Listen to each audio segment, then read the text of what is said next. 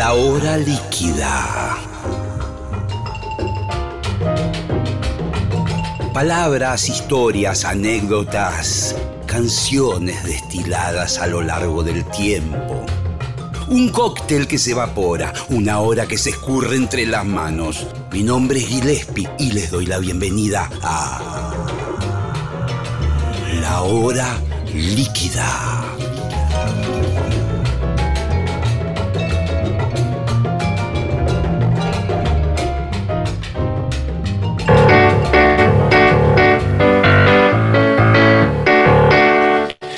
Ay amigos, me encuentran tocando el piano. Soy uno de los grandes pianistas de, de Monte Grande.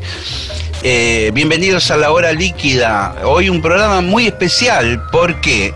Porque vamos a hablar con Jorge Serrano, el famoso Jorge Perro Viejo Serrano, integrante de los eh, auténticos decadentes, entre tantas otras cosas. Personaje total. ¿eh? Ahí radicado en Villa Gesell, compositor, muy buenas canciones eh, y un personaje muy interesante, una especie de pensador. Y, y, bueno, tengo muchas ganas de conversar con él, a ver en qué anda. Y ya mismo lo tengo ahí en línea, ya vamos a comenzar la charla. Esto es la hora líquida. Mi nombre es Gillespie y de invitado Jorge Serrano. Bueno, aquí estamos en la hora líquida con Jorge Serrano, a la distancia. Me imagino que, que estás en Gessel. Estoy en Villa Gesell, afortunadamente. La verdad que eh, tuve la suerte de que no me agarró en el medio de estar en una gira en México, que casi nos queda, estábamos a punto de ir. Y además, bueno, la suerte de estar en un lugar con un poco más de naturaleza alrededor, como para no, no, no sentir tanto la claustrofobia que me imagino que debe tener todo el mundo, ¿no? Sí, sí, tal cual. Eh, después nos vamos a meter en cuestiones así como la pandemia y todo eso, quizás. Eh, pero bueno, aparece Villa Gesell en un primer, primer instante de la charla y, y bueno, representa el imaginario de muchos viejos hippies como yo. Sí, como yo. claro, la idea de finalmente irte a vivir a un lugar de estas características, que puede ser en el campo, puede ser alguna gente va a las sierras, los chicos las pelotas, Germán. Totalmente. Vos, Gessel, hace muchísimos años ya. Hace más de 20 años eh, es exactamente todo lo que estás diciendo. Soy de esta generación de gente que conocíamos, por ejemplo, a Incredible String Band, ¿no? Grupos así, hipones, comunitarios, arcoíris mismo, ¿no? Ese ideal de decir, escapémonos de la ciudad, vamos a la naturaleza, sigue siendo igual de vigente, ¿no? Pienso que más todavía. Eh, lo que pasa que lo mío con Villa Gesell, a pesar de que yo sí venía y era como la capital rockera de la costa, y vine siempre, ¿no? A Villa Gesell, tuvo más que ver con que eh, mi suegro tenía una casa acá. Entonces es como que la mudanza, eh, yo lo que quería más que nada era alejarme de Buenos Aires, ir a algún lugar con más, más naturaleza del tipo que fuera, ¿no?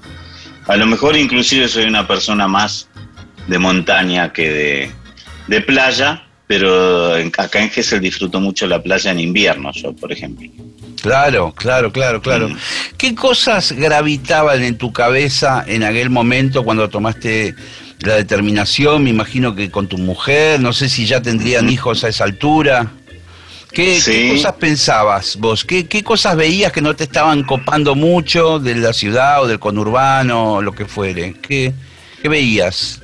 Eh, tiene que, sí, tenía ya mis hijas, este, estaba con mi mujer y estaba como eso, viste, de que estaba la casa de mi suegro, que podía, era muy fácil decir, bueno, vamos, nos mudamos ahí.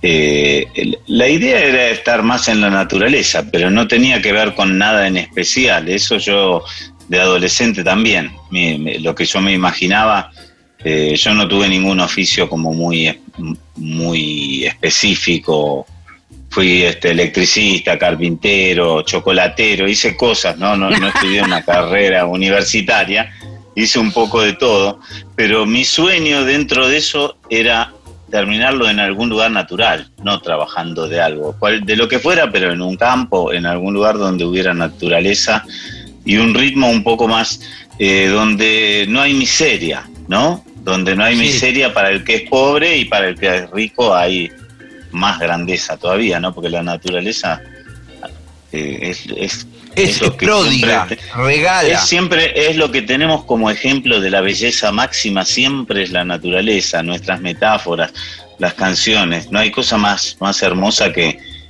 el universo, ¿no? El universo visible. No hace falta como ya lo que es metafísico, no hace falta. Lo, lo físico ya es demasiado. Claro, claro, claro. Imagino, estoy rebobinando 20 años atrás, eh, me imagino que existían, por supuesto, siempre las virtudes, la, cosa bucólica de, irte de la ciudad, pero a su vez, 20 eh, años atrás, uno todavía no estaba en el horno, por decirlo de alguna forma. Hoy, 20 años después, sí, efectivamente. Hay que salir corriendo. Yo me fui caminando. Yo me fui caminando.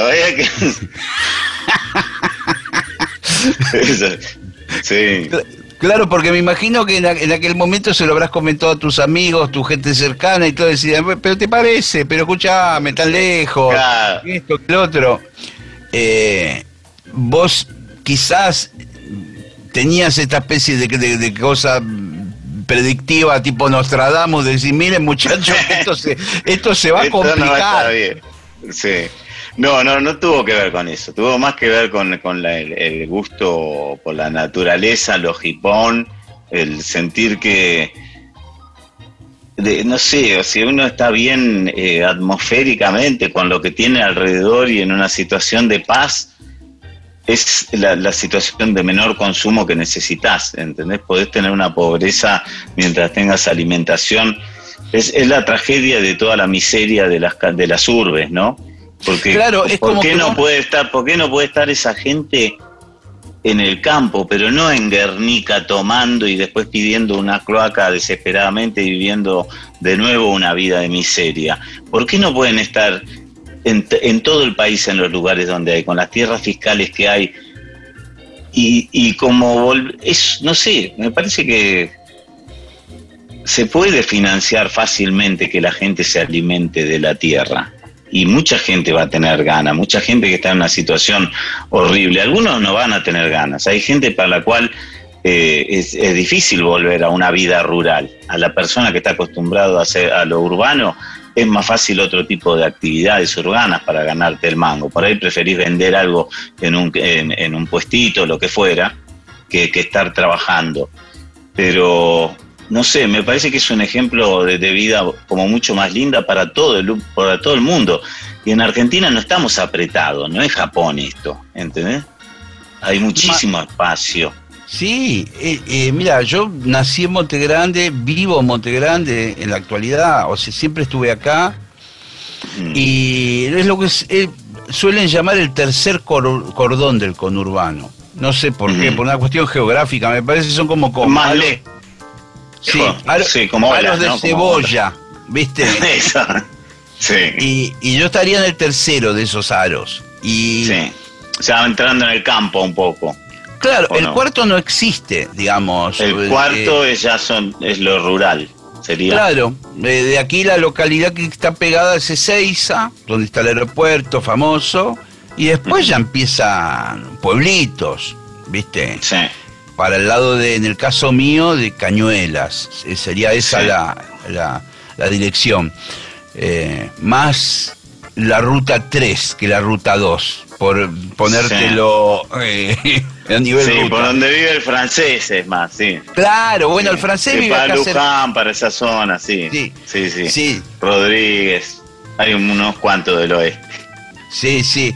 Y, y bueno, lo que, lo que uno ve es que a 10 minutos de aquí ya empieza el mundo de los campos, de X persona que los tienen.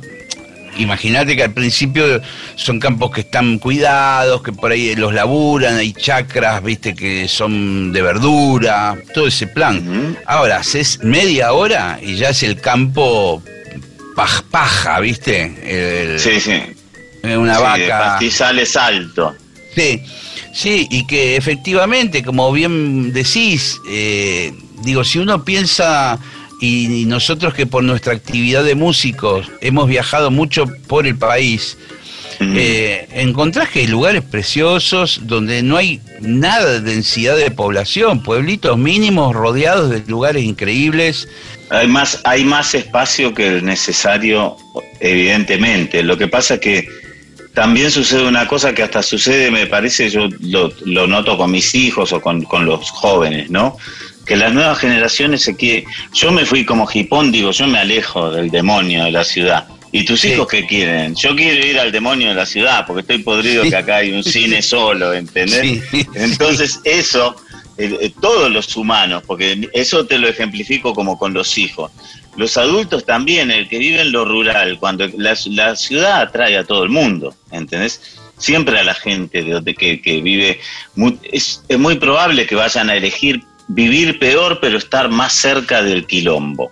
Sucede en todos lados, ¿no? Porque es como cuando dicen si nos organizamos, hacemos todo. Este, si, cada, si nos desparramáramos un poco, ¿entendés? Onda COVID, cada uno a unos cuantos metros, nos sobra, tendríamos hectáreas, ¿entendés? No, nos sobra el espacio. Lo que pasa es que es, es una cosa rarísima, porque eso es la mezcla de eso, ¿entendés? Eh, uno, eh, la paz es, para mí es mejor, es superior en lo que está relacionado a la naturaleza, es mucho mejor calidad de vida. Si, si, si alguien va a ser pobre por la razón que fuera y no puede salir de la pobreza, va a estar mucho más feliz siendo pobre cultivando unas papas en el fondo, ¿entendés? Porque vos lo ves, va a tener una, una cuestión de vida mucho más hermosa que estar viviendo en una urbe al lado de gente que tiene lo que no tiene y generándose montones de, de locura y psicosis y, y, cosas feas. La ciudad genera cosas feas. Eso es todo como una filosofía jipona que, que vos la conocés perfectamente. Sí, yo, la conozco. es la cosa como del, del, hormiguero. ¿Qué tiene de mejor eso? Y además, hasta te diría que es caro. O sea, es. Pero por eh, supuesto. Acá sale muy caro vivir mal. Sí, sí, sí. Y además, acá no tenés en qué gastar cuando estás como en lugares. Y además, y, por otro lado, cuando estás en la urbe, gastás de nervioso también. necesitas gastar. necesitas gastar, sí. sí. Es tener también como un ritmo más acelerado, porque te contagia a la gente que tenés alrededor, ¿entendés? Vos quizás en un lugar más tranquilo podrías estar más tranquilo. Y ahí es como, vos estás en el centro y caminás rápido Sí, sí, sí. y manejas rápido. Y por ahí no vas a ningún lado, pero caminar rápido. Y arrancás el auto, hiciste 50 metros, mirás el espejo retrovisor y tenés 20 autos atrás, pegados. Sí, Y, no los tenías hace un segundo. Eh, y tenés todo el tiempo justo para hacer la maniobra. En cuanto erraste, embriague, cambio, ya escuchás los bocinazos y las puteadas. Es como que te te, te disciplinan, ¿viste? Te dicen, dale, vos. ¿Viste? Es también como la escalera mecánica, ¿no? O la cinta mecánica, que si te paraste te llevan por delante lo de atrás. Estamos sí, estamos sí. Y elegimos un poco vivir como ganado también, porque elegimos eso, ¿no? Y elegimos un poco más, y más luz y más velocidad y más... Eh, eso, ¿no? Por ahí yo de Jovato, como decíamos antes, de Jipón o de Jipón Jovato, que sería lo peor, este, busco la paz, busco más tranquilidad, busco tener tiempo, eh, mismo cuando hablo, eh, me, tomo más tiempo para decir las palabras y nunca termino las oraciones porque todos van más rápido que yo, ¿no? Este, salvo en los reportajes, salvo en los reportajes. Claro, todos te, que termina la frase, ¿viste? Que la quieren que la no, otra frase termina. Ojalá terminara la mía por lo menos. che, qué fantástico, Jorge, querido. Estamos hablando con Jorge Serrano. Es eh, un ya un prócer de nuestro no, con, con tantos éxitos compuestos con los auténticos decadentes, pero yo también te conocí en épocas de todos tus muertos. Sí, claro. De, mira, las primeras imágenes que yo tengo de ustedes, y, hablo de vos y de Cucho en particular, y también de La Mosca, eh, estábamos grabando con Divididos el disco 40 dibujos ahí en el piso en Panda. En Panda, sí, totalmente. Ustedes estaban en el otro turno. En el, en el otro estudio que había en Panda. Sí. Eh, en una oportunidad, eh, el hijo del dueño, Mario me parece que era el nombre. No, Miguel Crochic, Miguel Miguel, Miguel. Miguel. Viene al control donde estábamos nosotros grabando y dice, vengan a escuchar a estos flacos, qué sé yo, son un cago de risa, no sé qué, vinieron del interior, viste, no sé, algo como así. Y, me parece que fuimos con Diego Arnedo a escuchar lo que estaban haciendo ustedes y era ese primer disco que estaba plagado de éxitos, todavía no se sabía, obviamente. Con Breuer. Claro, con Mario Breuer. Y ahí los conocí, estamos hablando de ochenta y pico, fines de los ochenta. Y, era el primer disco de Divididos. Eran, yo me acuerdo que Divididos una vez en Cemento tocaron después de, nosotros, nos pidieron, porque viste, iban ahí a Cemento a parar como que sea Memphis o todos los que parábamos en Cemento, que un fin de semana tocabas, el otro no tocaba, pero ibas a ver a los grupos. Sí. Y este, y nos pidieron si podían tocar. No, no creo que no los equipos, pero si podían tocar después de nosotros porque estaban ahí. O sea que éramos muy de, de, la misma, obviamente que ustedes venían, ya venían de antes, ¿no? Pero ese fue nuestro primer disco. La Portuaria también estaba grabando su primer disco. Ahí yo pegué onda con Capanga, el, el trompeta de ustedes de toda la vida, y con el trombonista que ahora ni me acuerdo cómo se llama. Con Dani y me invitaban. Vos seguramente ni te acordarás, pero yo me sumaba en la Brass Section, sobre todo en esa fiesta del Condon Club, cosas raras. Sí, cómo no, cómo no, sí, sí. Sí. Eh, y éramos como que en el escenario. Yo me filtraba y me, miraba las, las posiciones que hacía Capanga con la trompeta y calculo que un 50% de las notas eran las correctas de lo que yo veía. No, no. Mira, no era el asunto, no era lo que importaba en esa época para nosotros sobre todo, ¿no? Nosotros es como fuimos un grupo musical, eh, extra musical o, o, proto musical, no sé, no era, no, tocábamos nada bien, decíamos, bueno, salimos, teníamos como la, eh, la actitud así de punk, de decir yo salgo, toco en una semana y ya salgo y toco. Y así era como éramos, así empezamos y nuestra onda pudo atravesar eso, porque si no nos hubieran matado, ¿no? Y, al mismo tiempo, toda esa falencia quizás nos hizo ser más demagógicos y más de interactuar con la gente, meter a todos, subir a todos a nuestro barco para que no naufrague, ¿no? Que el público sea parte de lo que es la ceremonia. Inventaron una fórmula que que mm, hoy quizás la deben usar infinidad de bandas actuales, pero ustedes inventaron algo que era muy extraño porque pertenecían a la familia del rock, pero a su vez eh, los mismos rockeros, sobre todo los antiguos, no sabían dónde clasificarlos, si eran el famoso grupo de fiestas o de música o de música tropical, que lo sabía como lo soy hay hoy y siempre lo subo, de, música tropical. Eh, pero finalmente ustedes hicieron un camino, si bien son como multidimensionales, por decirlo así, cada vez más, porque tienen canciones que van hacia distintos estilos.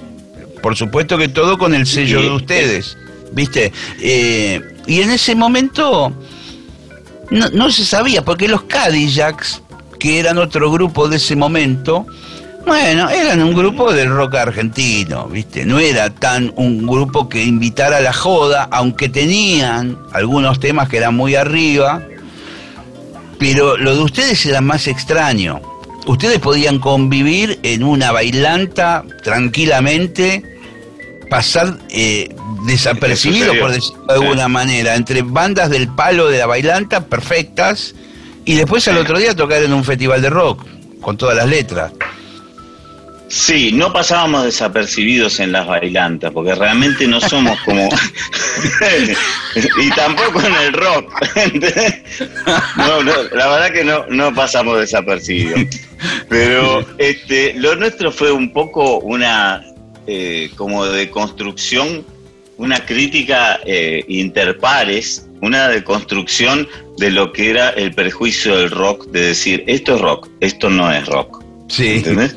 Entonces, música, música afroamericana, reggae, ok, cumbia, da, no. ¿Entendés? No es, no es, no era así. En ese momento era muy así, ¿entendés? Te imaginas que en una época hasta estaban los recitales donde si tocaba un grupo de heavy metal no podía tocar uno de reggae, lo que fuera. Este, era como mucho más ortodoxo. Ahora nadie piensa que tiene nada de escandalizador tocar una cumbia o algún o un bolero o alguna cosa de otro estilo.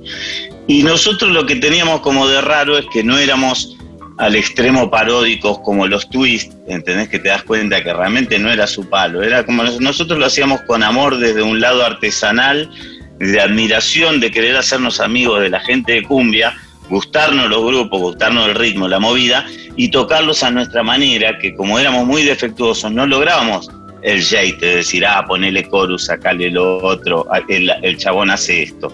Entonces lo que nosotros llamábamos una cumbia no lo era y eso fue muy bueno para nosotros. Y por otro lado, cuando nosotros salimos, que justamente estaban los Cadillacs y los Pericos, claro. y hubo como una especie de movida fuerte que el grupo de, de ska eran los Cadillacs, el grupo de reggae eran los Pericos. Entonces nosotros que nos encantaba el reggae y el ska, lo que dijimos fue, no hacemos ni un reggae ni un ska nunca más. Porque se había armado como una moda, de, ¿entendés? Y eso nos obligó a buscar nuestro nicho, nuestra identidad. Eh, por otro lado, nosotros teníamos un cantante como Cucho, que era una especie de Joey Ramone, que ni iba a los ensayos, que eh, yo terminé cantando los temas un poco más melódicos porque decían a Cucho no puede cantar esos temas. Eh, todos un poco aportábamos todos éramos muy defectuosos y carismáticos, simpáticos, buena gente y teníamos muchos amigos. Y éramos muchos, entonces traíamos muchos más amigos. Cuando te dicen qué es lo bueno y qué es lo malo de ser mucho, y lo, malo es cuando te repartís la plata, y lo bueno es cuando hay que poner plata. Claro. es genial. hay muchas ideas, mucha gente, mucho, muchas cosas. Somos muy respetuosos y muy diferentes.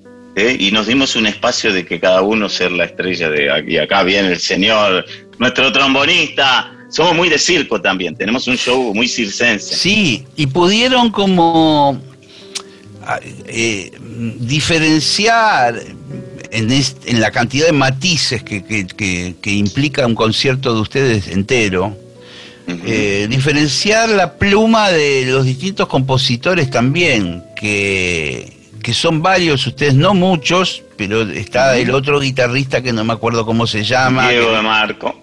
Diego, que vive acá en Canning, cerca, o vivía. era de Turdera, estaba en Turdera, de Temple, y anda siempre por ahí. Diego, viste que era medio así como teenager, por decirlo de alguna manera. Sí. Eh, era, viste, porque ahora somos todos. Era, era. Era el, baby face de la banda. Pero son esos que aunque envejezca es babyface, ¿viste? Cara, de... Después estaba como, viste, como bien vos decís, esa parte como, si se quiere, de la canción romántica bolero, que tenés vos, que tenés una pluma para componer, que, viste, es como, sos como el rey Midas de, de género. Y Cucho en todo el otro, la parte de arenga, eh, viste, total. Del, es una personalidad muy, muy especial. Nosotros encontramos lo brillante de cada uno como diamante oculto, ¿viste? Porque Cucho por ahí vos lo veías. La no, igual siempre fue muy gracioso y muy carismático. Cucho siempre fue un caradura que cayó bien en todos lados. Era una ficha ganada. Y al principio no venía ni a ensayar y gran parte por la cual nosotros no somos la banda de Cucho atrás del cantante Cucho es porque él ni él venía, nosotros armábamos las cosas y al toque te decía, ah, ya te sale bien, cantá la voz, cantá la voz, no quería ni cantar, él se divertía y estaba, ¿entendés? Pero es brillante, es brillante y toda la gente que lo conoce te lo va a decir. Mi querido Jorge, estamos en la mitad del programa. Mirá qué loco que es esto. Es una hora de charla, no es poco, ¿eh? ¿Y qué te parece? ¿Qué podemos.? Bueno, ustedes están teniendo unos discos, unas performances los últimos años que son un poco monstruosas. Eh, de, invitados, de producción, de foros gigantescos. Bueno, ¿qué, ¿qué te parece poner como música para este momento? Y alguna cosa de alguno de los de en vivo, de los últimos. Dale, Algo que te guste, un tema, ponerle Osito con Fernando de Catupecu. Dale, perfecto. Vamos a escuchar eso y después hablamos un poco. Dale.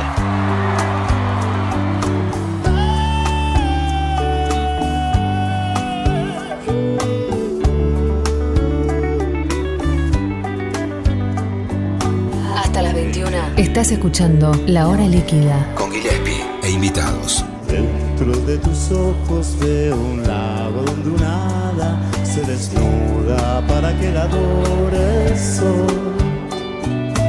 La melancolía de la tarde me ha ganado el corazón y se de duda. Son esos momentos en que uno se pone a reflexionar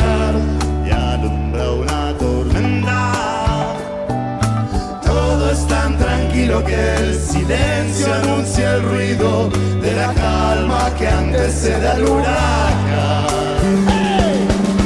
De repente no puedo respirar, necesito un poco de libertad. Que te alejes por un tiempo de mi lado, que me dejes en paz. Siempre fue mi manera de ser, no me trates de comprender. No que se pueda hacer, soy un poco paranoico, siento. A la se te empiezo a te pueda perder. Necesito que te acerques a mí para sentir el calor de tu cuerpo. Un osito de peluche de Taiwán, una cáscara de nuez en el mar, suavecito como alfombra de piel, delicioso como el dulce de leche.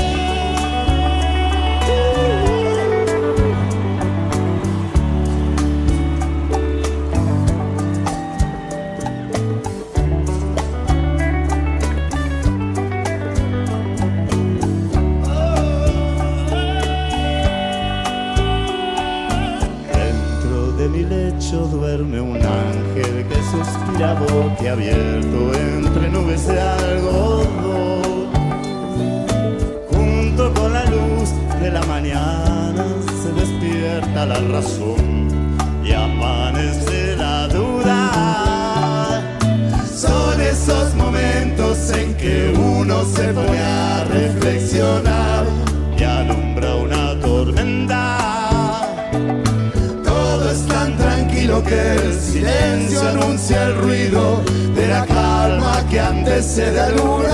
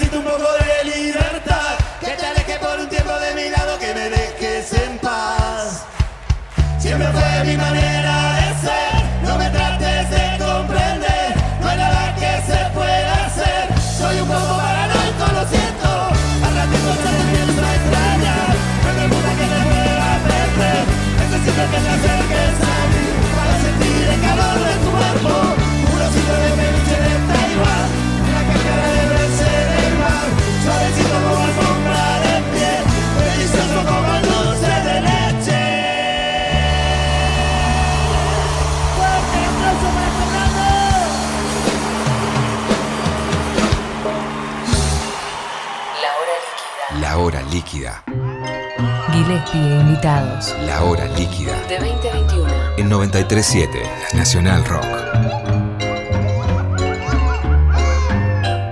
Seguimos con Jorge Serrano, también conocido como el perro Serrano. Perro viejo, Serra. Perro viejo, sí, eso es de la época más punk tuya, digamos, ese apodo. Es de los decadentes en realidad. Ah. En, en el principio, en el disco, todos viste, tenían un seudónimo. Tiene un poco que ver con todo lo punk, ¿no? Los nombres punks. Y entonces andaban buscando el que la mayoría de las veces le ponía los seudónimos, era Cucho, ¿no? A cada uno, a Capanga, a este. Bueno, a varios. Y yo había venido justo de, estar viviendo en Estados Unidos y trabajaba con un cubano que usaba esa frase como para decir una persona de experiencia, ¿no? Le decía ponerle ahí a un, a un empleado, le decía, no te voy a decir cómo tenés que hacer esto porque yo sé que vos sos perro viejo. Entonces utilicé eso, esa frase en algún momento les dio risa porque no, no se utilizaba con respecto a algo y me quedó perro viejo porque aparte, bueno, era el más jovato de la banda. Y me gustó porque era una onda tipo Howling Wolf, ¿viste? Así Sí, de- claro, Me totalmente. suena nombre blusero a mí, perro viejo. Sí, sí. y es un nombre que mejora con la edad. Es como el vino y mejora con Sí. la edad. como los Me- auténticos decadentes, cada vez mejora con la edad. Ahí, en algún lado, yo leí que vos naciste en Los Ángeles o algo así. en Los Ángeles, sí. Hablamos acá en este programa con David Lebón y me contó algunas secuencias de su vida en Estados Unidos que me parecen cosas exóticas. ¿Cómo, cómo fue que naciste ahí? Lo que pasa es que yo no tengo una relación ni afectiva ni, ni nada en especial porque vine a los cuatro años, ¿sí? Mis Sí. viejos estaban viviendo allá, vivieron cuatro años o cinco, no me acuerdo, eh, porque viajaban ahí, estaba viajando por el mundo, distintos lugares. Este, yo nací ahí, no tengo parientes, no tengo amigos, no tengo conocidos, no tengo ningún tipo de vínculo afectivo ni cultural salvo que mis viejos, como no sabían si se iban a quedar o no, me hablaron en inglés como primer idioma. Entonces, una cosa rara siento adentro mío, que es que mi primer idioma fue el inglés, Sí. pero muy lejanamente, muy lejanamente, porque ya a los cuatro o cinco años, cuando vinimos a la Argentina, empecé a aprender el español. Pero Claro. ese tipo de cosas queda muy adentro y yo lo siento y mantuve muchísimo el inglés como idioma leyendo este, con la música y con todo. Es buenísimo Y- eso, ¿eh? Es buenísimo. Es, alucinante. Cualquier idioma, saber un Yo- idioma es tan, tan bueno. Y sobre todo también navegando mucho en internet, en la red, buscando data precisa de cosas, ¿viste? De, de- de instrumentos, de cosas para el estudio de grabación, o cosas que me interesan a mí, ¿viste? La, la mayor parte de la data está en inglés siempre. Mirá, yo este, desde que empecé a usar computadoras, me las dejé en inglés. Y eso me conservó el inglés y me abrió no solo a conservarlo, sino a saber cosas de actualidad, términos técnicos, de boludeces, cómo se llama esta perillita o lo que fuera. Independiente de eso, vos solo con entrar a Wikipedia y ver las entradas que hay en español y las que, entradas que hay en inglés, no hay comparación, pero ¿por qué? No solo por el inglés, porque si un hindú quiere poner algo y que lo escuchen en, en otro lado que no sea la India, lo va a escribir en inglés. Si un chino quiere que lo entiendan fuera de Asia, Asia lo va a escribir en inglés. A mí me pasa constantemente. Entonces es una especie de idioma universal que le ganó a todos los idiomas, te guste o no te guste, eh, pero le ganó. Y lo que vos decías de Wikipedia eh, también es cierto. Yo muchas veces me pongo a averiguar data, viste, de, de algún yacero, por decir algo, o, lo- Sí, ¿viste? Y está en, en español y en inglés, la misma. Sí. Pones en, es- en español, viste, no sé, el trompetista Lee Morgan. Y- y Fue un trompetista, se murió en 1964. Hola. Tocó la trompeta. y pongo en Wikipedia en inglés y son 10 páginas. Y además pasa una otra cosa que yo noto hace muchísimo tiempo. Muchísimas palabras ya no se traducen, ¿entendés? Ya no se traducen. Sí, No claro. se traducen, ¿entendés? No se dice marketing, no se busca mercado. A lo mejor los gallegos que son más cabeza dura. Sí, el ordenador. eh, cosas así. Pero, pero ahora está sucediendo que no se traduce. Ya, ya eh, la mayoría de la gente estamos utilizando términos en inglés. Estaría bueno una panlingua, ¿no? Como, como decía Azul Solar, armar una lengua universal de a poco, pero lo va a hacer, quizás el inglés, me- con el idioma inclusivo mezclado por ahí, o no sé, ¿no? Sí, y, y me permito meterme, vos recién decías que, que- tu especie de seudónimo eh, viene de, de- de un laburo que vos hiciste. ¿Vos volviste a vivir a Estados Unidos en algún momento, a trabajar o algo? Sí, sí, sí, volví, habíamos empezado a tocar los decadentes y yo al año más o, a los seis meses más o menos me fui. Me fui porque tenía la posibilidad de trabajar allá. Como tengo pasaporte norteamericano y, y no, no, no tenía ningún oficio, ninguna cosa en Argentina, dije, bueno, me voy a probar suerte allá y estuve trabajando de electricista. Y este, y en un momento los decadentes me dijeron, che, vamos a grabar un disco, qué sé yo, porque yo me quedé en contacto con ellos. Había Claro, empezado la claro. banda y dije, bueno, voy y vuelvo. Voy, grabo el disco tres meses y vuelvo. Y vine y no me fui. vine, no, no, no grabamos el disco porque al final no, no Sí, resultó. sí, claro, sí, Lo grabamos al año siguiente, todo salió mal, pero después salió todo más que bien. La verdad que este, fue una de las mejores decisiones que tomé en mi vida. Qué genial, loco.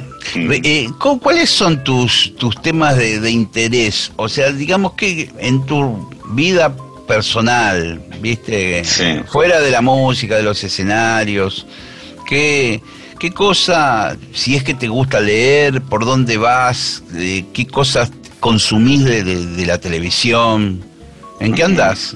¿O de la radio? Mira, me gusta mucho, consumo muchísima información constantemente eh, de una manera que ya me siento medio enfermo y quiero cortar. ¿entendés? Estoy como muy atrapado con toda la información con respecto a esto y con todo lo que sucede políticamente. La que es actualidad. bastante- sí, es bastante interesante, eh, no en el buen sentido, pero te mantiene bastante interesante. Es una novela tipo Breaking Bad, ¿viste? Que nunca no querés apagar la tele y decís, pero qué mierda va a pasar mañana, ¿no? Este, eso me, me interesa mucho eso, pero yo veo eh, la política desde un punto de vista psicológico. Eh, lo que me interesa mucho es como la antropología y el ser humano como mono, como simio, como nuestros impulsos primeros, como lo que tenemos, eh, la etología, ¿viste? la ciencia como del comportamiento de los animales. A mí me maravilla mucho como eh, todo eso. Eh, me maravilla mucho que, por ejemplo, los animales, me enteré de una cosa, ¿no? Los perros, la mayoría de los animales, cuando son jerárquicos, son jerárquicos, uno se pelea con el otro, le pone los puntos y dice, acá mando yo, y después todos se ponen en su lugar. Sí, es cierto, se terminó, Los hay una monos no, pelea. monos son resentidos. Los monos son resentidos, hacen camarillas, hacen cosas, se, se, eh, se aprovechan del mal. Tienen tantas cosas que veo de nuestras, ¿viste? Claro, claro, paralelismos en nuestra forma Tienen de... la anticipación. Tienen la anticipacística que tenemos nosotros, decir, si hago esto, lo voy a joder al otro de la otra manera o lo que sea. También tienen el amor, porque tampoco los seres humanos eh, empetrolamos un pingüino y después hay otro que lo está desempetrolando. Mm. ¿Entendés? Hay un chabón que mata, le pega un tiro a uno y hay un médico que le está sacando la bala. Los humanos somos divinos y somos una porquería. Este, pero pienso que la ciencia, que es nuestra espada, nuestra espada de doble filo, Yo siempre confío en la ciencia. Siento que la ciencia es lo que nos va a sacar de todas las cosas. Y como acá desde la pandemia nos va a sacar la ciencia. ¿Entendés? De todo nos va a sacar. Nosotros estamos contaminando el mundo, es un desastre. Sobre todo el tema de los plásticos en los océanos es una barbaridad porque fui a, a escuchar una cosa y me enteré que el plancton tiene plástico adentro, o sea que ya toda la cadena eh, el plástico se transforma en microplástico, no Claro, se claro, integra eso de nuevo a la naturaleza. Se disuelve, por decirlo de alguna Sí. manera, aunque sigue siendo plástico, no es que queda, se hace inocuo. Lo que pasa es que se va haciendo como cada vez más molecular, pero sigue siendo dañino y una porquería y lo comen los No pescados. vuelve, claro, y no vuelve como a la naturaleza, es una cosa artificial que está dando vuelta. Bueno, de eso también creo que nos va a salvar la ciencia. Si decimos, che, el agua es un problema, la ciencia va a encontrar cómo hacer que el agua no sea un problema. Yo confío en la ciencia, soy muy, este, sí, pro científico, radical en ese sentido, muy antirreligioso, muy anti magia y anti eh, lo que considero eh, irracional o no.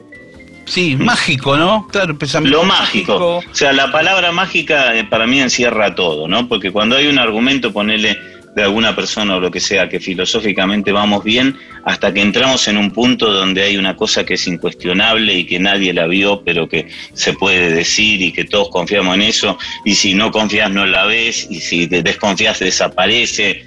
Cuando em- empieza ese elemento, yo creo que, bueno, por lo menos nos alejamos de lo que yo puedo coincidir, ¿entendés? De, de pensamiento. Eh, me gustaría eh, volver, digamos, eh, a un punto que pasamos recién en la charla, que vos, esa especie de visión que vos tenés como de, de los sucesos políticos como parte de un todo mucho más grande.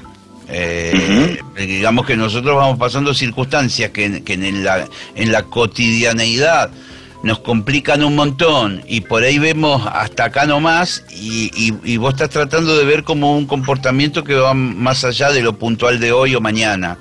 La paradoja que vivimos por ahí en, en la era de la información, y, es- y ahora se vio mucho con el COVID, que la gente está más desinformada que nunca. Eh, o en realidad más extraviada Sobreinformada, sí. ext- eh, confundida, porque hay un tipo que dice tomen agua, el otro dice no tomen agua, a los 10 minutos, en otro canal. Eh, vamos para allá, no, el otro dice no, vamos para el otro lado. Este tipo es bueno, y ponele, y te pone la foto de un fulano, un político. El otro, a los dos minutos aparece y dice, este tipo es el diablo, el mismo Sí, político. Sí. sí. Eso te genera un balurdo que te, te mata.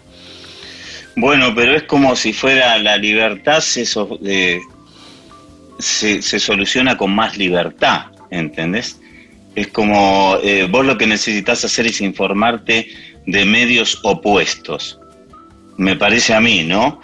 Reconocer que todos, por cuestiones emocionales, psicológicas, locales, de amistades, de montones de cosas, tenemos como un paradigma en el cual esto es bueno y esto es malo y tal otro es un malo y el otro es bueno. Entonces me parece como que la clave es la palabra revisar nuestros propios paradigmas, a ver si no somos, no estamos siendo engañados nosotros, que seguro que lo estamos haciendo, y todo el tiempo por nosotros mismos, ¿no? Porque nosotros somos los primeros que filtramos la información. En cambio, si nosotros nos gusta tal persona y nosotros escuchamos después de eso a la persona que opina lo contrario, entonces ahí podemos llegar a estar más confundidos que nunca, pero de ahí vamos a poder sacar una conclusión. Es la única esperanza que tenemos, porque si vos te mandas por los links, viste como que ahora vos te gusta esto y te mandan allá y allá. Y bueno, Sí. es, un re- es un refuerzo, es como un acople de tu propia personalidad hasta que vas a desaparecer, porque vas a terminar solamente consumiendo lo que te gusta a vos de vos mismo. No sé dónde termina eso, ¿entendés? Uno necesita decir, ¿qué está diciendo el de la vereda enfrente? Pero con honestidad, ¿entendés? Puedo estar equivocado, estoy equivocado. Yo varias veces de mi vida cambié mi forma de pensar, pero como así, revoluciones, ¿viste? Pasar de esto que te digo, a no, de no creer, eh, de creer en la magia a no creer. Es un Claro. cambio muy grande en la vida de una persona. Entonces, ese tipo, eso no lo hubiera podido hacer nunca si no hubiera tenido la, eh, la predisposición o a evolucionar o a decir, hasta ahora, como dijo Stalin, pero entonces, compañero, hasta ahora hemos sido engañados por algo, él era este, de la iglesia, y entonces dijo como que Dios no existía, de golpe se dio cuenta y dijo, pero compañero, entonces hasta ahora hemos sido engañados, ¿entendés?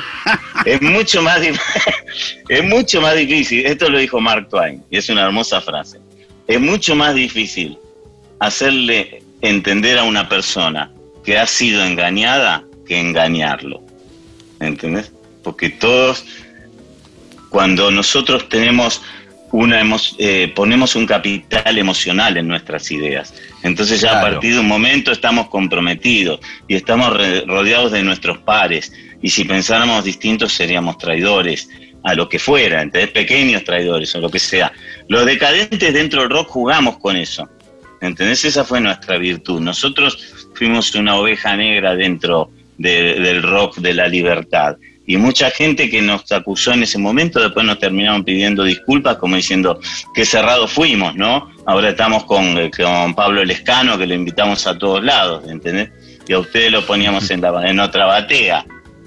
Este, Está, está muy, está es muy bueno lo que dijiste, es muy profundo. Yo lo- todavía lo estoy pensando y decodificando, pero es, es totalmente cierto que uno empieza como a tomar partido, naturalmente, por algo. Sí, y, y genera que los contenidos que uno consume so- sean de la misma especie y, y dejar afuera los que no piensan como yo y se empieza a generar como una especie de retroalimentación de lo mismo, sí. de Es uno como- mismo es- con, con otras plumas y con otras firmas y con otras Claro. caras. Eh, Es este que vos dice lo mismo que, ¿viste? Es que terminás buscando al que te dice, ves que tenés, ves que tengo razón. Estoy buscando al que me da la razón. Dice, ves que al, al final no voy tan mal por este camino. Pero vos sabés que una cosa que a mí me da mucho gusto y que antes no me daba cuenta es cuando yo ponele, hay alguna persona que me gusta y de golpe hay algo que no me gusta. Y digo, Sí. qué alivio, qué alivio. Todavía mantengo mi juicio crítico, porque qué bueno que esta persona que hasta ahora yo estaba eh, como, no, yo, si hay algo que me parece malo es la idolatría, esa me parece una palabra muy mala. En, en algún sentido distingo a las personas entre idólatras y no idólatras, como casi entre inteligentes y no inteligentes. Una cosa que vos admires a alguien y lo que sea, y otra que digas, este no se le puede decir nada. Claro, todo lo que haga va a estar bien. Claro, no, sí. Entonces, este, y eso me da gusto cuando encuentro a alguien que me gusta muchas de sus ideas y de golpe una idea no me gusta.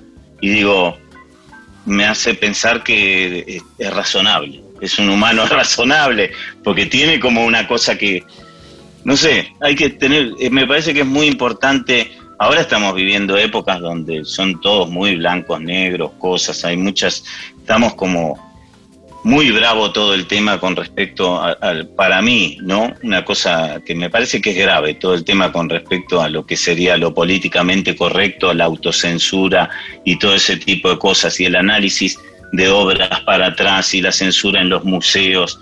Me parece que, como te lo diría como un viejo tanguero, nos fuimos al carajo en algunas cosas, ¿entendés? O sea, está todo muy bien. Eh, yo vengo de ese palo, ¿entendés? Todo está muy bien, el feminismo, todo lo que lleva hacia la libertad. Pero me parece que hay algunos puntos donde estamos llegando, que es lo que le llaman la, la, la cultura de la cancelación. Como Sí, cuando sí. se llega muy así a la autocensura, al miedo, al problema, digo, si, si digo esto, ¿cómo se lo tomarán? ¿Qué, ¿Qué les queda a los artistas futuros, a los humoristas futuros? Si vos te revisás, vos que estuviste mucho también Sí, mira, a mí, a mí me, pero de alguna manera en el humor, para atrás las barrabadas que habrás dicho, lo que habré dicho yo y lo que sea. Y la verdad que no era tampoco tan grave, me parece, ¿entendés? Me parece que es más grave lo que está sucediendo de hacerlo muy grave. Hacerlo demasiado grave, algunas cosas me parece que estamos exagerando. Es un momento de pendulación, no quiero ser el que diga, ¿viste? Sí, mira, no- nosotros con, yo trabajo hace ya muchos años con el Negro Dolina en la radio, Sí. viste, con Alejandro. Y siempre él en, la mitad del programa tiene lo que nosotros le decimos entre nosotros la refle, que es una especie de reflexión. Generalmente son cosas de la historia universal muy antigua, ¿viste? Griego, romano, en fin. Sí. Eh, la cultura europea, como. pero universal, digamos. Ahora, Mm, esos re- relatos él los escribió en distintos momentos, siguen, son absolutamente históricos, están basados en libros, son investigaciones que él fue haciendo, viste, de lecturas que eh, escuchás cualquier charla de las que de los romanos, de los griegos, está plagada de cosas políticamente incorrectas. Pero seguro.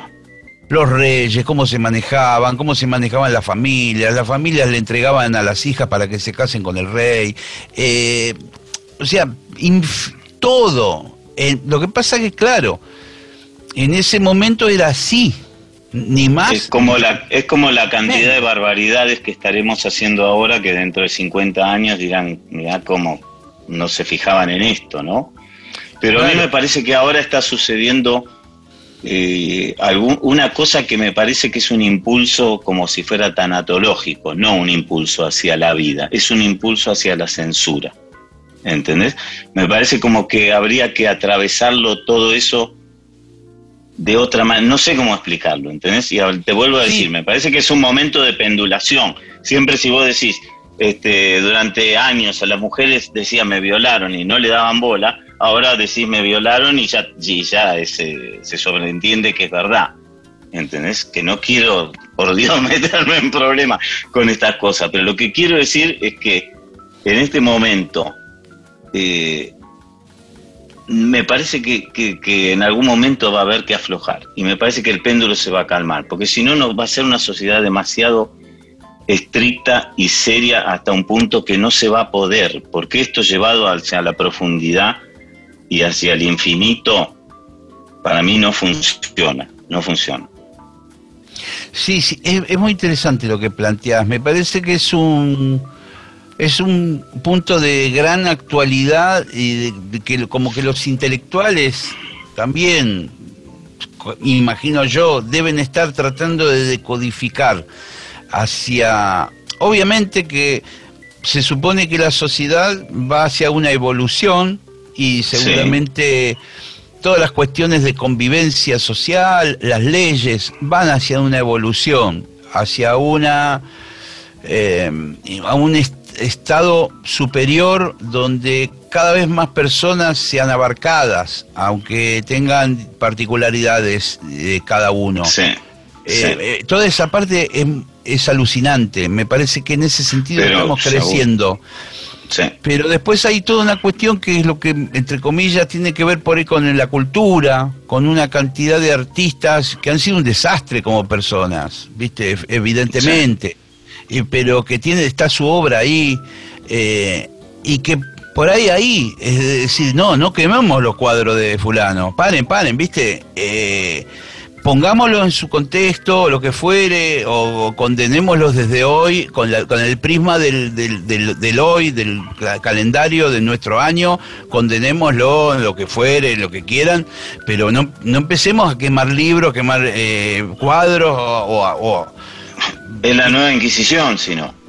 Claro. Es, la nueva- es una nueva Inquisición, porque la verdad que no. Una persona que diga. Esto es medio como, qué sé yo, obviamente es debatible, ¿entendés? Y espero Sí. que lo tomen con, con, Sí. con el- la mayor benevolencia posible. Una persona que ejerce algo que llaman discurso de odio en lo que fuera, que tenga enfrente una persona que lo haga pasar el ridículo, que tenga una persona que lo pueda exponer y mostrar como lo que es y lo equivocado que esté, pero impedirle hablar, ese es el punto donde me parece que tenemos un problema, ¿entendés? Y en este momento me de la historia del mundo, me parece que es más censora la izquierda que la derecha, que es al revés de lo que era en mi época. y hay algo Eso paradójico. Eso siento.